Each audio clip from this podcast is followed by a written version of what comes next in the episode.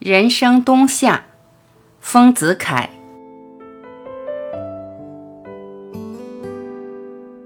离开故居一两个月，一旦归来，坐到南窗下的书桌旁时，第一感到异样的是小班书桌的太阳光。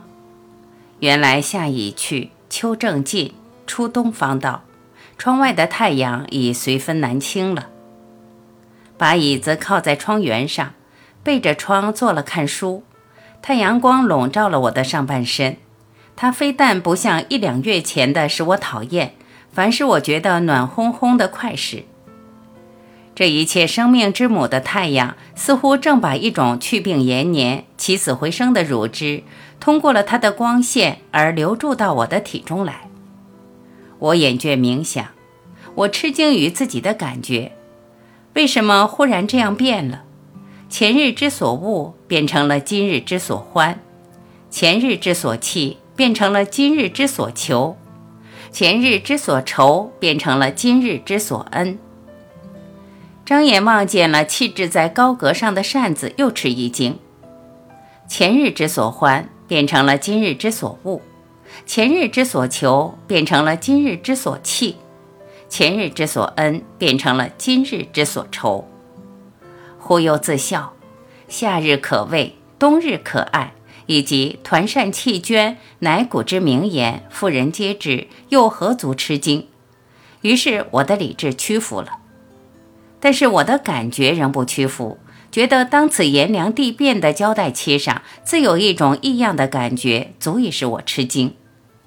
这仿佛是太阳已经落山，而天还没有全黑的傍晚时光。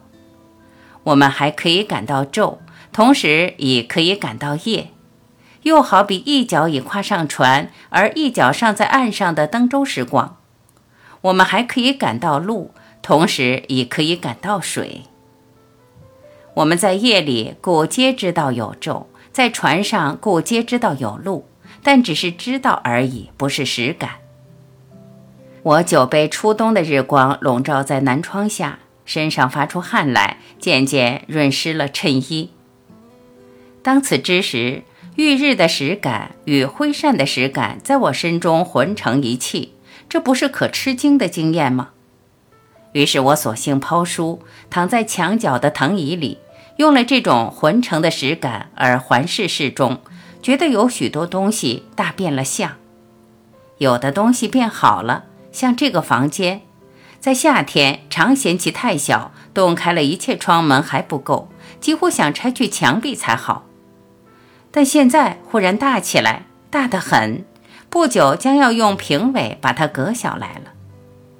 又如岸上这把热水壶，以前曾被茶缸驱逐到碗橱的角里，现在又像纪念碑似的耸立在眼前了。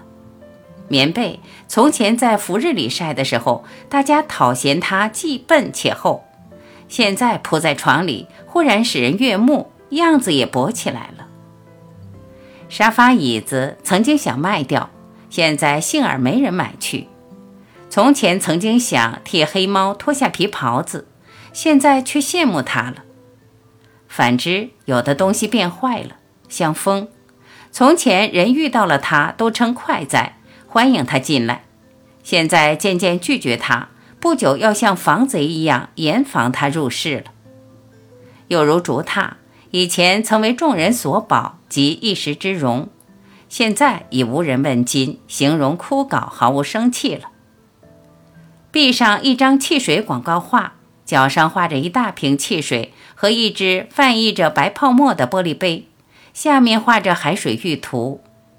以前望见汽水图，口角生津；看了海水浴图，恨不得自己做了画中人。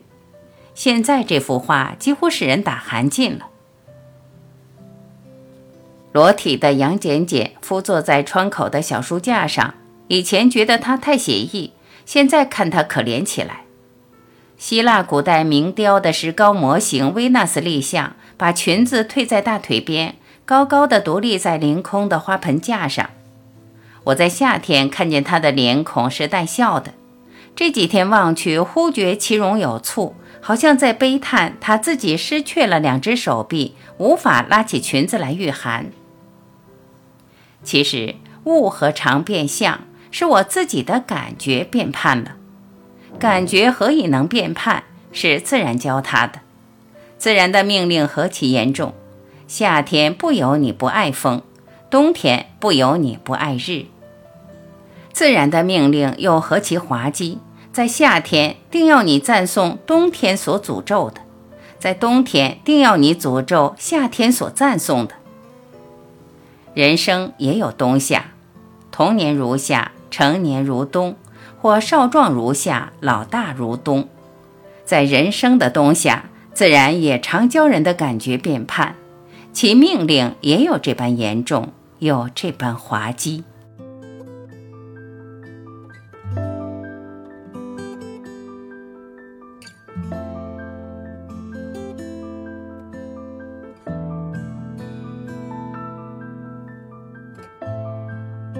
感谢聆听，我是婉琪，我们明天再会。